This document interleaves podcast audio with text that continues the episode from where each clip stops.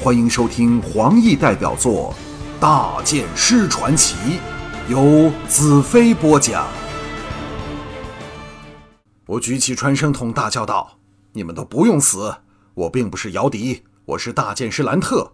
你们应该信任我，就像你们往日相信我那样。”所有黑叉人都呆了起来，对敌人仁慈并非他们的传统和风格。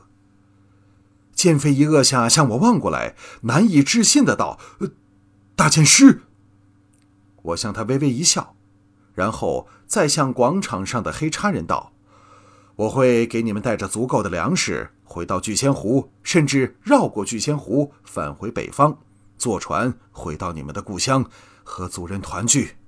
而我的要求只有一个，就是不要再杀净土人，因为……”他们也和你们一样是有尊严的人类，他们也有为他们痛哭的父母和子女。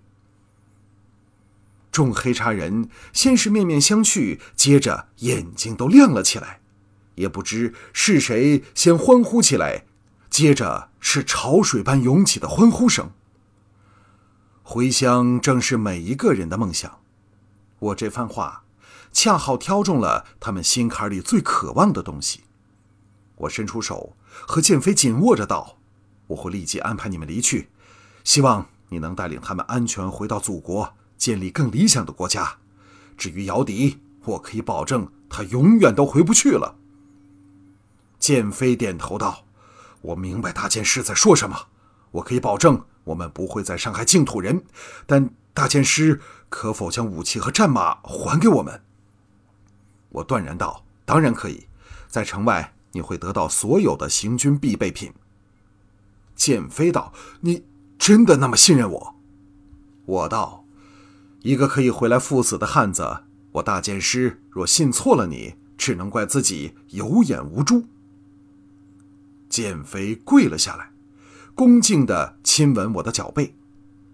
黑茶人的欢叫更激烈了，不知是谁先叫出“大剑师”，接着整个监狱内外。都是狂叫大剑师的欢呼声。黄昏，我和一众将领立马城外，看着黑叉人在剑飞带领下逐渐远去。龙腾有点犹豫的道：“呃，大剑师，你真的相信这些黑叉人不会返回聚仙湖，而是直接逃往大海，返回了黑叉国吗？”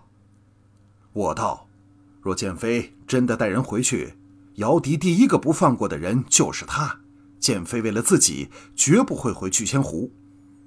红石道：“若他们回聚仙湖，对姚笛也是有害无利。首先会让他们粮食供应更吃紧，其次他们会将姚笛舍弃他们的不义行动广为散播，动摇军心。大剑师，你这招真厉害。”谢问有点不满的道：“但至少也应让我询问剑飞有关聚仙湖的情况。”那将对我们大大有利。我知道他是关切姚笛的动静，体谅的道：“要剑飞这类重视情义的人出卖他的同胞，他情愿被杀都不会做的。但现在我只要求他将族人带回故土，他就容易接受多了。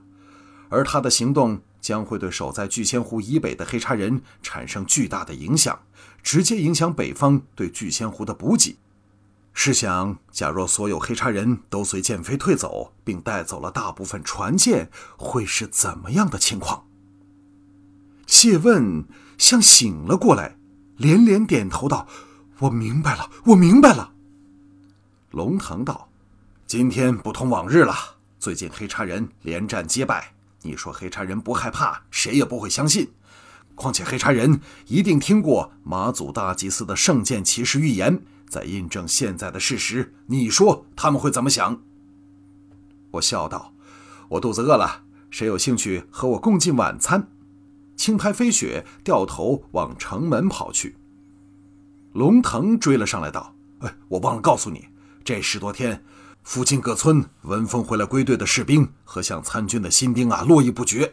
我们增加了近三万生力军，人数在未来几天还会多呢。”我微微一笑。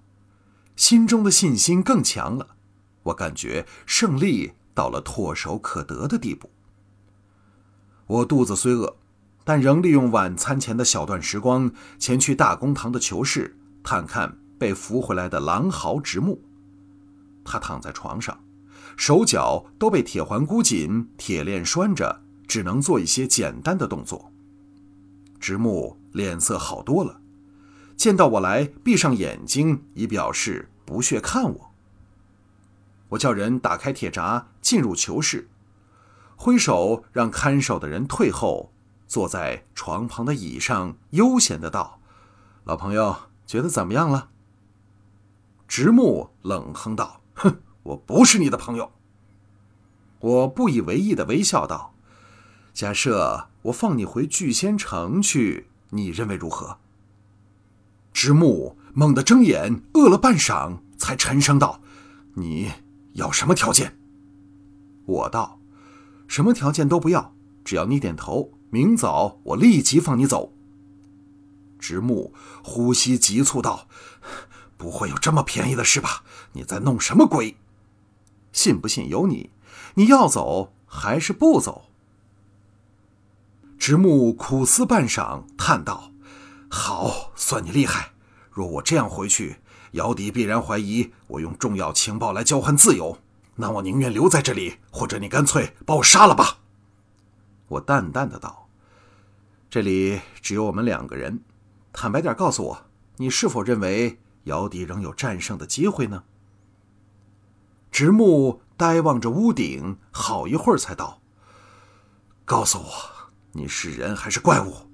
为何林女士那样霸道的毒物对你都不起作用？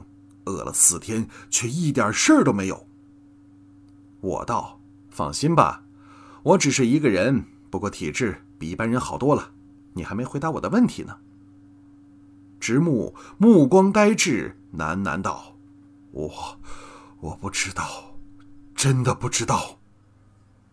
但我却知道，他对姚笛失去了信心，要他说出口来，当然很困难。我加重他精神上的压力，道：你知否？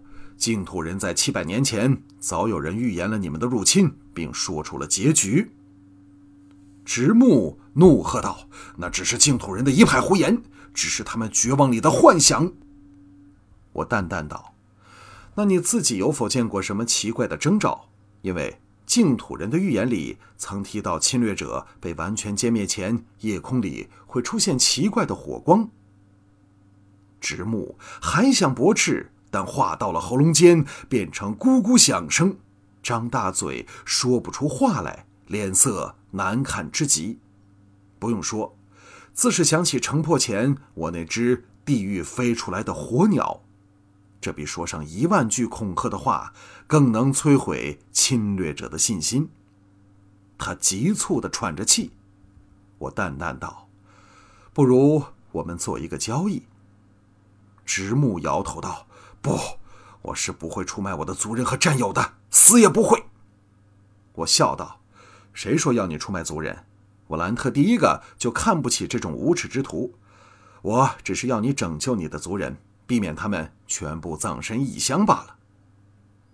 直木望向我，沉声道：“我们的兵力仍比你们强大的多，没人相信姚笛会斗不过你，也没有人敢背叛姚笛的。”我道：“时间呢，会证明一切。当姚笛吃了第一次败仗后，你说。”你的族人会怎样想？那时你不用我教，也知道该如何做吧？只要你按我的方法行事，我保证你和你的人都能安然返回祖国。直木沉思起来，我知道这交易对他来说实是有利无害。假设姚笛胜了，他可继续做他的神将和征服者；假若姚笛吃了败仗，证明我的话全是真的。他又可以号召手下撤走，还有什么比这更划算吗？